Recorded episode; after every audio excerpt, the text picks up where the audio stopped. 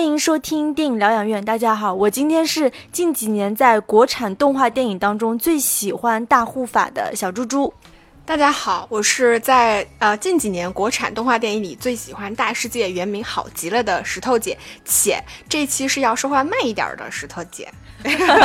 好，很好，这个开始很好，希望后面能保持住。那在节目正式开始之前呢，还是安利大家去关注我们的微信公众号“电影疗养院”，聊天的聊，这已经成为我标准的口头禅。嗯，在我们的微信菜单栏里面呢，有一项是呃粉丝 club，那大家可以去粉丝 club，粉丝群，那大家可以去扫码添加我们有关人员的微信，然后可以入群。那这一期我们要聊国产动画电影吗？嗯，是一个小专题。为什么要聊这个话题呢？因为最近我们啊、前一阵就是哪吒特别火嘛，嗯票房现在破多少亿来着现在？也没有下线呢。嗯，对啊，所以就是哪吒又特别火，再加上中秋档期是上了那个《罗小黑战记》，嗯、所以就是好像这期间国产动画电影的热度特别高。所以你就是蹭热度。对我们，我们就是一期蹭热度的节目。那我们这期节目呢，大概会呃分成三个方面。首先就是我们会聊一聊，就是国产动画电影的复兴。那刚刚石头姐说的是，差不多是一四年之后的这些国产动画片。然后其次呢，就是国产电影崛起的原因。那之所以这么热，为什么呢？肯定跟它的呃制作模式啊、导演啊、类型啊、市场都有关系。那最后我们会聊一聊国产动画电影当中的 IP 情节。嗯那你刚才也说到了，你比较喜欢大护法嘛？那你帮我们梳理一下，就是一四年之后的一些国产动画电影吧。那一四年之后的国产动画电影差不多有十二部，如果我们没有没有记错的话，数量肯定是超会超过这个数量的，但我们呃记录的其实都是一些票房相对来说比较好的电影吧。首先就是呃一四年的《十万个冷笑话》，嗯呃当当然他在一七年的时候推出了第二部，那这一部可以可以说算是标志着就是说近几年。国产动画电影就是开始有热度的一个一个开山之作吧，然后就是呃《西游记之大圣归来》一五年的，嗯，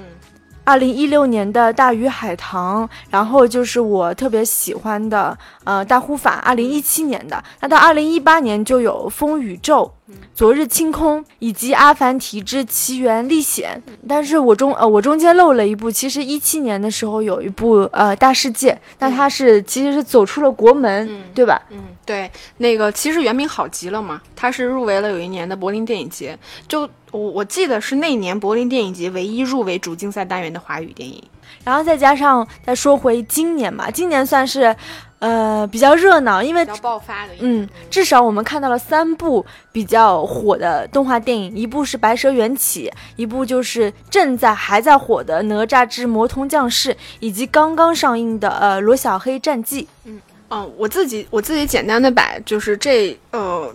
几部国产动画电影分成了几类。我觉得呃第一类最明显的就是所谓的古装 IP，像哪吒、白蛇、西游这种，它是有很深厚的这种文学底蕴，以及一大批忠实的这种呃读者和观众基础的电影呃动画电影它的改编，我觉得相对来说可能是更顺理成章的。那第二部分的话，我觉得它是嗯相当于是这种嗯连载型的动画片，它的一个剧场版。嗯，呃，比如像罗罗小黑战记，像十万个冷笑话，像阿凡提，其实他们都是，呃，有长期去单集连载的一些动画。那第三个的话，我把它分成了原创玄幻，也就是说，嗯、嗯，其实说到底吧，所有的那个动画，某种程度上它都是带有玄幻。呃，玄幻或者说奇幻色彩的，因为这个是动画片的一个魅力所在。但是这一部分电影呢，首先它是原创题材的，像《大鱼海棠》《大护法》《风宇宙》《十万个为什么》，然后嗯，再加上他们本身的故事其实是带有非常多脑洞、大脑洞的东西。然后最后一个部分的话，我觉得是偏现代题材的，比如像《昨日星空》和《大世界》。当然，这个是一个比较粗略的分类方法，因为你再往下细分，比如像现代题材好了，像《昨日星空》，它其实算是一个嗯。像青春年轻化的这么一个校园型的爱情故事，但是像大世界可能它就是一个偏黑色幽默、犯罪型的一个电影，嗯。那其实从今年呃六月份刚刚结束的上海电影节，它的主题海报就是用的1961年的大闹天空。那这部可以说是就是近代国产动画史上一部非常非常重要的作品。那此后很多电影都受到其影响，比如说我们刚刚有说到的那个，比如说那个《大圣归来》，嗯，比如说哪吒，反正也是这个体系当中的 IP。嗯。那其实刚刚石头姐梳理的这几种类型当中，我个人最喜欢的还是呃原创奇幻类型的，比如说呃《大鱼海棠》《大护法》，以及昨天刚刚看的那个《罗小黑战记》，我都觉得是属于这种类型，就是你能把完全就是现实生活中或者是正常的就是真人电影无法实现的东西，但是可以在这些动画片当中实现，我觉得那种观影是就是前所未有的。其实我记得我以前，嗯，就嗯读书的时候去看这种电影啊动画片的书籍的时候，嗯，我当时最直观的一个感受就是，动画片其实它的魅力所在就在于它比真人电影更能够释放我们创作的这种想象力。就我们像从我们列的这些所有的电影来看，比如说，呃，落实到电影里面，嗯，它蒙太奇的转场，然后它每一场。戏的这个动作设计，包括它的情节，其实，在真人电影里面实现起来是非常难的。那在动画电影里面，我们不能说它简单，但是最起码它是可以实现的。呃，举一个。比较简单的例子，像《十万个冷笑话》这种电影，其实你不能，你单纯说这个电影好坏，我觉得不算。但是这个电影里面，它所涉及到的那种故事情节，比如说什么，呃，外星人入侵，然后地球毁灭，然后你同一个虫洞里面，一会儿伸出来什么埃菲尔铁塔，一会儿一会儿一个什么大怪物从你身边走过，然后这种非常嗯奇观的东西，我觉得是在动画电影里面其实更能够体现出来的，嗯。那就像刚刚石头姐说的这种，就是我我想到我昨天刚看的《罗小黑战记》里面，他也是就是把想象力应该说是发挥到比较极致的。它会有一个就是像黑色的类似于虫洞这样的东西，或者是人家是叫场领域这种边界的东西。那进入这个领域的人，那你你这个领域的里面的人就变成了神，因为你在现实生活中你是不可能把人瞬间移动。嗯，但是你如果进入到这个领域当中，你就拥有了这种能力。这个其实是一个很很有很有想象力的东西。嗯。就我们在说这几年国产动画电影有一个复兴，当然这个复兴我们是打引号的，也是我们自己去说的，是因为一个是从上映的体量上来看，每年其实都很匀速的会有几部呃动画电影去上映。那我觉得能有这样保持原呃原匀速吧，或者说很稳定的有几部电影上映的一个很重要的原因在于说这个嗯类型一定是能够被市场去接受的。嗯嗯，对。石 石头姐说的这种东西，就是最直接，我们就用票房可以来体现。那首先就是最近火到爆炸的《哪吒之魔童降世》，截止到目前应该是四十八亿的票房，对，因为它还没有下线，九二十六。嗯，对啊，所以不排除它能破五十亿票房。那我我自己觉得魔童，就是我自己觉得哪吒这部电影，它的这种。算是票房大大红利，其实跟它现在上映的这个时间点其实还蛮有关系的，因为最近大家都抱怨院线片没有什么可看的，嗯，再加上这部电影本身各方面都做得很很出色，所以我觉得就是因为这是在我们刚刚讲的所有动画电影当中，这是一部票房远远在其他量级之上的一部一部电影，嗯。就绝不单单是说啊，这部动画电影拍的一定比其他两亿、三亿票房的动画电影要好。对你如果真的这么看的话，我觉得所有电影票房里面最最最最少的那个好极了，就是《大世界》是最好看的，它只卖了几百万，大概。那石头姐刚刚说的那部《大世界》，我查了一下，正好是两百六十二万的票房，可以说是非常非常惨淡，嗯，对吧？比起之刚刚说的那个四十八亿的哪吒，那除此之外呢，《西游之大圣归来》也拿到了九点五亿的票房，然后《白蛇缘起》是呃四点五亿，《大鱼海棠》五点六亿，然后我特别喜欢的大护法是八千七百万，《风宇宙》一点一亿，《昨日清空》那种。偏现代呃青春题材的是八千三百万，以及就是十万个冷笑话，就是它的第一部和第二部票房也很平均啊，拿到了一点二亿和一点三亿的票房哦，还还漏了就是提一句，就是那个《阿凡提之奇缘历险》也拿到了七千六百万的票房。那总体来说，其实其实票房基本上都是接近亿或者是破亿这样子的票房。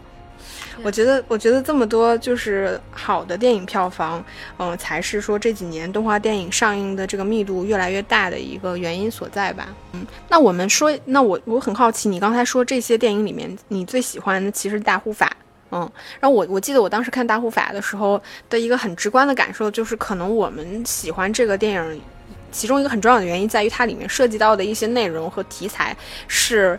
在我们国家，大家可能会感兴趣的一些偏嗯政治性的，跟一些嗯这种方面的内容，嗯，这个是你喜欢的原因吗？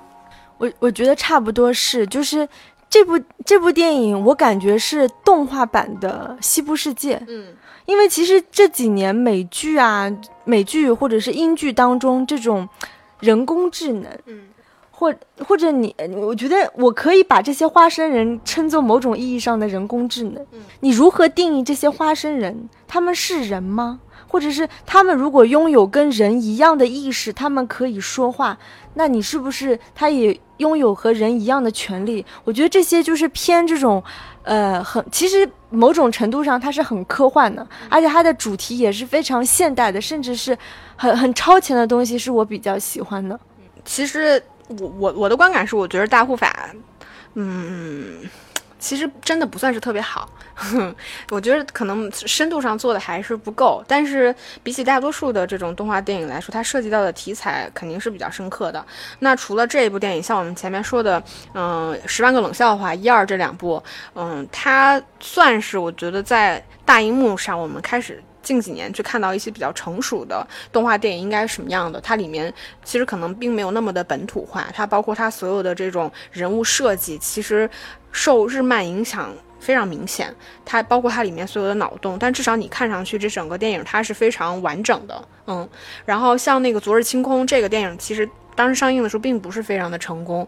嗯，至少我们看下来，我们也不觉得它多好看，因为它其实就是一个国产低配版的《你的名字》。嗯，对吧？然后再加上它的故事节奏非常的缓慢，你去看那个电影的时候，你会觉得说这些人物的动作，包括所有的背景、那个环境，然后在动画片里还加那么厚的滤镜，这些东西看上去其实是无法吸引现在年轻的观众去长时间的看这么一个故事，因为它其实可能十几二十分钟一个短片就能搞定了。还有我我其实因为《风宇宙》是我最近才补的，就还让我挺诧异的。就《风宇宙》，我觉得还是一部。蛮成熟，呃，算是完整度也非常高的这么一个电影。它其实也是一个，嗯，古装玄幻题材嘛。但是因为我没有这个电影，好像并不是有原著 IP 的，它可能是一个，应该貌似是一个原创型的故事。当然，它里面涉及到的概念也是我们常见的那种在呃玄幻电影里面去会涉及到什么饕餮呀这种，嗯。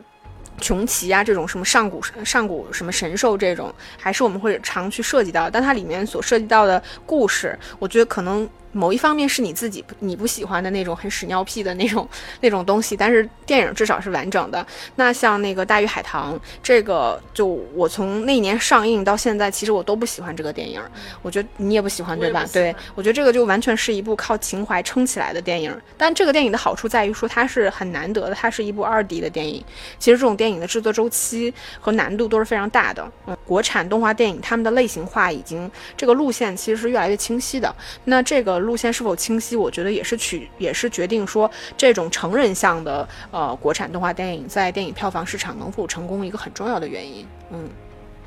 那接着，因为石头姐刚刚是整个把她这几年看国产电影的一个观感跟大家分享了一下，嗯，那就接着石头姐，其实。我也是觉得《大鱼海棠》并不好看，因为它毕竟是这些电影当中，它算是相对早期的了，一六年的时候。然后你能看出《大鱼海棠》，我我自己觉得宫崎骏的或者是日漫的影子太重，嗯，他的一些画风用色，包括他想象力的那些东西，基本上就是。是属于，如果你不说这个是一个中国漫画，我就完全可以认为是一个日本动画的电影，这是制作方面的原因。另外一方面就是说，它的情感内核，就是这个故事本身它是可以挑出很多刺和很多 bug 的。对。对，这这个是比较让人难以，就是你无法跟这个主角人物产生比较强的共情心理，因为有太多 bug，就是你不理解为什么，呃，女主那么执着的对她那个叫坤的那那那个人或者那条鱼这么好，以至于就是要背叛他这个什么族人之类的，然后突然又说，突然又去帮，就是他整个逻辑也是比较混乱的，就是你你跟不上这个节奏，可能是。我因为现在是过了几年，你再看的话，你基本上是在 iPad 或者是电脑上看，你就是比较享受，就是跟弹幕一起吐槽这个女主的过程，是属于这样的观影体验。然后说到风宇宙，其实我看风宇宙的时候，我也是蛮，应该说是蛮投入的一个感觉。内核当然就是一个就是小男生，他也算是一个成长的过程，对吧？然后他。然后他他的父亲对他来说，就是说一个父亲的离世或者是父亲的缺席，但其实是包含了他整个算是某种意义上的身世之谜等等。故事是非常古典的，但是就是整个情绪情感包括画面都是很很满的，所以你整个进进入感是比较好的。然后，呃，白蛇缘起我也还还可以，只是因为我我本身可能对。就是动画片当中，我不是很喜欢看爱情题材的，因为我会觉得很腻歪。嗯，因为就是因为你知道，真人电影如果同样我演那种爱情戏、情感情绪，它其实不会演的那么夸张，相对很多东西是含蓄的。但一旦爱情这个题材放到动画片里以后，可能是我过了这个年纪，我就会受不了那种浓烈，嗯，那种情感表达的那种浓烈。嗯嗯。我刚才发现我漏掉了我最喜欢的大世界，因为这个这个电影我觉得特别有意思，就是也推荐大家去看，嗯。我觉得它这个电影其实它是有非常多声色的东西的，但是它它的好处不在，我觉得不不单纯是在于说它里面的这种人物的造型、它的线条感，然后我觉得是在于说它每一个镜头设计的那种色彩，以及那种嗯怎么说，我觉得是非常有嗯内核的东西，就是它非常的黑色幽默，它。到了每一个餐厅的名字，然后每一处配色，包括它的海报，它可能是有一些李小龙啊，或者什么史泰龙啊这种，呃，海报的这种背景，以及那种有点像是呃，我觉得像西北吧那种，呃，小城市的那种氛围，包括它的用色、它的故事，以及它那种略带非常不自然的那种，呃。配音腔的东西，我都觉得是这个电影非常有意思的东西。但是，我也看到网上很多人吐槽，觉得这个电影失败的一个原因在于这个电影的配音不好。但是这个电影本身它就并不是一个非常，嗯，大众向的电影，就它可能不会那么受大家的喜欢。所以如果它哪怕做成了那种，就是我们想象像《大鱼海棠》这种，呃，季冠霖的配音，你放在里边，你也不会觉得这个电影好看的。但是这个电影它的那种美术风格，我觉得非常独一份儿，包括它的配色，非常特别。嗯，那我们接下来来聊一下，就是第二部分，我们来聊一下就是国产动画电影崛起的原因。当然，崛起是否我们也是打了一个呃引号的。就嗯，小茹，你觉得就是这几年国产动画电影崛起的一个原因是什么呢？我我觉得崛起的原因有一点，其实跟我们之前梳理这个产业有关，就是说现在这个电影档期的那种节假日档，就比如说暑期档啊、春节档啊、中秋档，也算是个小档，五一档、十一档，那这些档期带来的一个比较大的，怎么说对电影市场的福利的话，就是。合家看的电影，那就是有小孩。那有小孩的话，那动画电影算是一个相对来说，我在这个期间推出这个，在票房上，在票房上是相对有保障的一个选择。嗯，我觉得这可能是其中的一个原因。然后另外一个原因，我觉得是，一定是有受到这个日本动画这个算是红利的一个影响。就是你看日本人能把。动画拍成这样，而且在票房上非常非常好，我觉得中国人也有这种借鉴的意识。嗯，我觉得你说的是两两种不同类型的动画电影，因为我们前面列的所有的片单，其实它是非常明显的成人向的这种动画电影。像我们列的片单里面，其实并没有《熊出没》、小猪佩奇这种电影，就是像《熊出没》的票房其实也很好，但是我们没有列进去。我觉得我们今天其实可能更偏向的是在于说这种。偏成人向的这种动画电影。那我，但我我认同你的一点，就是我觉得这个国产动画电影它崛起很重要的一部分原因，是因为这种偏低幼化的这种青少年或者说儿童婴幼儿需求的这种呃。动画电影的呃票房红利，其实某种程度上也在吸引另外一种，就像我们今天聊到的这种成人向的动画电影，它崛起的一部分很重要的原因。嗯，我我是觉得说，其中很重要的一部分原因，一定是这个嗯市场商业电影市场的成熟。就是当你的电影市场有这么多的观众，有这么多的钱，有这么多的需求的时候，其实它势必会有。各种各样的类型电影进入这个市场，那我觉得动画电影其实也是其中一个很重要的部分。嗯，那出于刚刚那么多就是崛起的原因，但是我们也发现很多问题。那你觉得现在比较突出的问题有哪些？我觉得，我觉得是现状吧。第一个就是像我们说的，呃，目前的这个国产动画电影市场，它的首先它的类型肯定是相对来说比较单一的。我们都可以想象，我们去电影院看动画电影的时候，你那个观感有多差，就你周围永远是就是熊孩子在问他妈妈妈他们在说什么，妈妈刚才发生了什么事情。就是我们感觉我们去电影院看到的电影，就哪怕是美国的动画电影，你也觉得为什么就不能好好的安静的看呢？对吧？你周围永远会受这些小孩的影响。我觉得一个原因也是因为可能在大家的认知里面，这种嗯偏低幼型的动画，它是一个主流，就大家认为这些电影其实就是拍给小孩看的，所以我觉得这个嗯这个我觉得是其中的一个蛮重要的现状。再有的话就是我觉得现在嗯其实哪怕是整个嗯电影工业吧，嗯。其实都不是非常健全。那落实到其实电影产业，其实它也不是非常的健全。整体来说，就我们现在大多数看到的动画电影都是三维动画电影，因为它的整个制作的这种质感，包括它的效率、它的可实现度，其实是要远远高于二维电影的二维动画电影的。那现在二维国产动画电影的一个现状，就是类似于像《大鱼海棠》《大护法》这样的电影，其实是面临着制作人才稀缺，然后电影又不卖钱，因为而且成本还非常非常高，制作难度又很大，所以 总体来，它的培养培养这个二维动画这个技术人才的这个门槛其实非常高的，嗯。但是如果我们对标就是迪士尼的话，那迪士尼当年是全世界最强的手绘工厂，但是到二零一八年上半年的时候，迪士尼把最后一个二维的动画工作室也关了，所以你看得出现在整个市场的趋势应该是更偏偏好于三维的，嗯，就是你你看你看呀，就是像你喜欢大护法，但是你仍然会意识到，就是像大护法这种二维动画的电影，其实它是很难。去兼顾这个动画人物的表情、动作跟背景以及其他人物的互动，我觉得在这些方面的蒙太奇，其实二维动画，我觉得它肯定是有它自己的魅力所在的。包括像我看到的时候，我也会觉得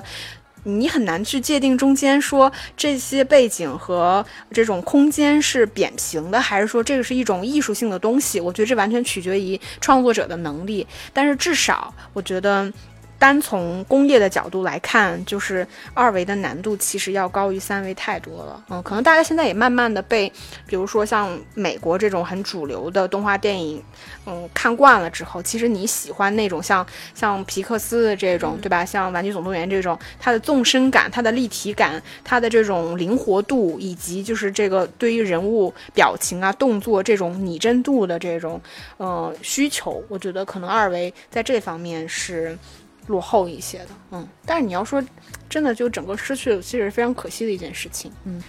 但我恰好觉得，就是中国的刚刚提到这些动画电影，它的这种传统的东西是可以弥补这个的。尤其是我自己很喜欢大护法，因为因为它毕竟是一个二维动画，其实相对。各种场景人物是线条也是很简单的，甚至是粗陋的，但是这不代表它它表达的东西内核可以不深邃。我觉得是另外一种韵味，就是一种中国古典的那种那种感觉。我觉得是 大护法有什么中国古典啊？哎，我觉得比较明显的像大鱼海棠这种吧，嗯，然后包括像那个嗯，我们前面提到过的。像哪吒这种其实不太明显。我觉得他们包括像美术啊这种水彩啊这种用色线条，像白蛇其实也有。我觉得它会有用到一些这些部分的东西。我觉得我觉得这个可能是未来就是说国产的这种动画电影能够在美学上去拓展的部分。当然，这个也是大家一直以来在做的事情。那接回前面说的那个现状，还有一个就是说，其实你们知道这些动画电影的周期、制作周期都非常非常长，基本上是三到四年的周期。那像《大圣归来》差不多是三年，而且它的成本是六千万，所以成本也是非常非常高。你别看没有没有人，然后哪吒的成本是在七千万到八千万之间，当然四十八亿的票房也算是完全。回本的回本了，但是它的制作周期也花了三年，所以说这个对呃制作公司啊各方面其实也是一个比较大的风险。嗯，我觉得，嗯，因为现在的这个国产动画电影其实真正走入商业市场，其实年头也没有那么多，所以我大多数我们看到前面提过的这些电影，它的我查了一下，基本上它的创作人员的重复度是非常非常低的。也就是说，这个导演可能只有这一部作品，或者说只有这一部长篇的大荧幕作品。他可能动画电影也是一样的，可能大多数这些创作者他们都是从短片开始制作的，甚至于你可能一直创作的都是这种。集型的，就是一集一集型、系列型的，或者是短片型的这种电影，它拍长片的时机非时间非常短。因为我们可以想象，就真正你需要去走入工业的时候，比如像哪吒这种，它可能号称有一千五百个工作人员同时去参与，但事实上，大多数的动画电影，像好极了，像这种电影，它可能从头到尾都只有那么一个甚至几个的人从头参与到尾，它需要完成所有的工作量，这个。它的创作周期这么长，导致其实你在这个体系下去，嗯，快速的迭代一部电影，我觉得是非常难的。这个我觉得跟美国像我们说迪士尼啊，或者是皮克斯这种工作，真的真的工业式的产业化的工作方式是有非常大差别的。因为它一旦这个呃公司有了这样一个想法，有了这样一个概念，它其实可以找很多人去完成它这部作品的。但是。我们的我们的电影其实现在才刚刚进入，说像呃哪吒或者是像那个西游这种，它本身是一个大 IP，然后它是从这种大的制作公司往下的角度去推进，我觉得还是蛮不一样的，嗯。那我嗯，我觉得还有一个现状，其实也不光是动画电影的一个问题所在，其实是所有的影视剧所在，就是其实原创能力非常大的，呃，它的原创能力是非常弱的。就嗯，我不知道你有没有这种感觉啊？我觉得看上去就是现在大多数的这种动画电影跟呃电视剧吧，我觉得有点像的，就是他们都很难摆脱那种古装玄幻的这种概念，包括像什么白蛇呀、西游啊这种，就是万年。老 IP 就是还不断的被拿出来要再去赚钱，就我不知道你有没有这种感觉，就是反而就是偏现代性的这种呃动画电影，它可能就很少，因为因为确实就是现代性的真的是很很需要原创。我这里我想到了一部我青少年时期看的也是中国原创的一部动画片，叫《我为歌狂》。嗯，你记得吗？我好像看过这个书。对，因为。这个当时应该算是，就是你刚刚说的《昨日清空》，其实某种程度上就是当年我为歌狂的一种一种延伸。当然，《昨日清空》可能更更偏那个日漫了，但是当年我为歌狂推出的时候，是很非常本土的。嗯，因为它它甚至是有一些方言是上海方言的，其实是从上海这边比较比较火的一个这样的一个动画片，但是就是。也也原创能力真的是体现在比较弱。那此后就是非常现代的，植根于比如说我们现在的校园啊，然后现实生活中的动画其实是非常非常少的。我我我觉得这个可能打一个问号，就是因为你说的这个《我为歌狂》，它并不是一部大荧幕的动画电影，它可它还是一部我们在电视上去观看的这样的电影。那现在像国产的这种动漫，我觉得可能电视上大家能去看，或者网络的版本，呃，我觉得就是像这类的，呃，我觉得像这类的，就我们在电视上和呃网络上去看到的这种系列型的国产动漫，应该还是不少的，应该还是蛮多的。只是说我们一个是过了那个年龄阶段了，嗯。哎，我说到这个，就是关于原创能力是否弱的时候，我其实也要打一个问号，因为之前 这期就是我们互相质疑。我我有一个朋友，他是做这种漫画 APP 的，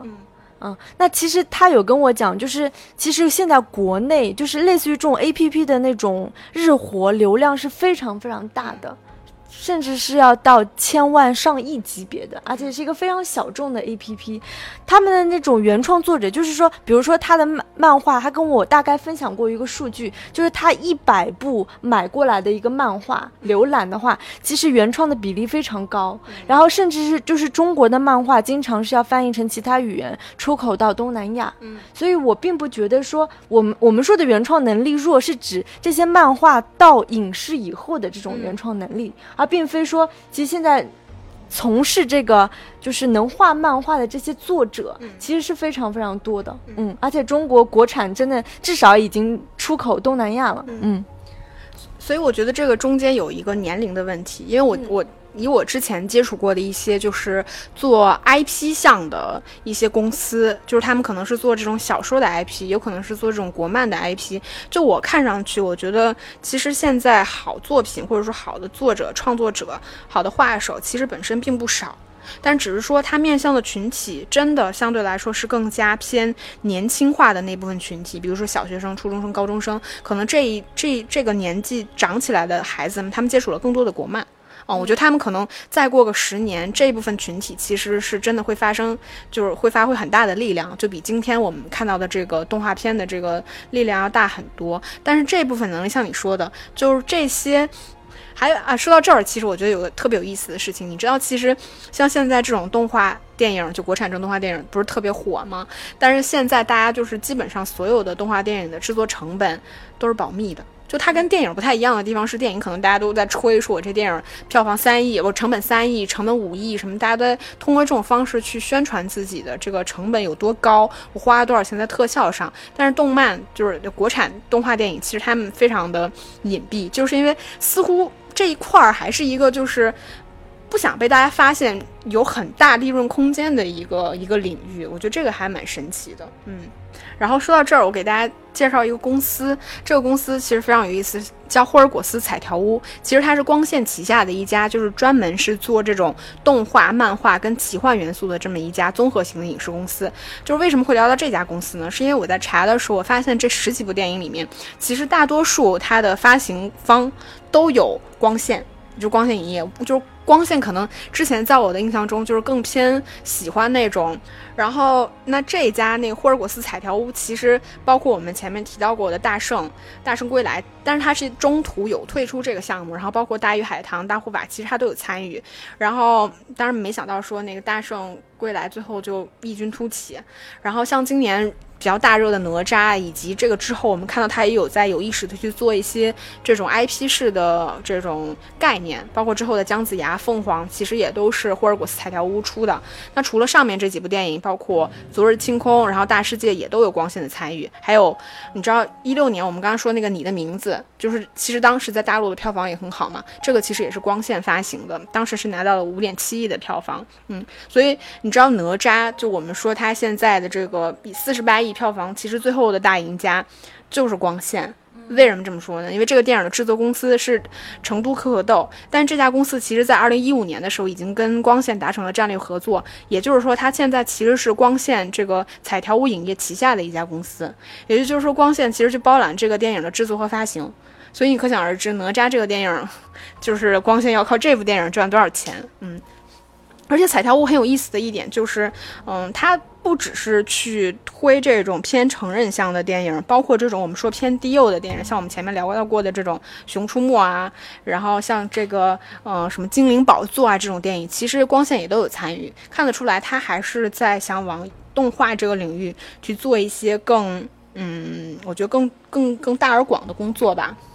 那除了刚刚石头姐说的这个光线旗下的霍尔果斯彩跳屋这个公司，就是可以说包揽了很多发行的发行制作的部分。但是其他的公司我们查下来，就是很少有重复的，就是他们呈现出这个这些动画制作公司，呃，分散然后小，对，就是说还是还是蛮没有成体系吧。嗯，他的创作的原始想法其实是在是在这个导演饺子身上，但是。他怎么说？你如果一个导演，你个人想要完成一个六七千万成本的电影，其实你是一定需要这种大型的公司去加持的。但是在对这种大公司来说，花这么多钱，他其实希望你面对的这种个体的小的工作室的时候，其实有更多话语权的。所以这个我觉得也是目前动画制作领域比较有意思的一一点。嗯，然后这里我还想再补充一个现状吧，就是说，尽管呃彩条屋影业就是。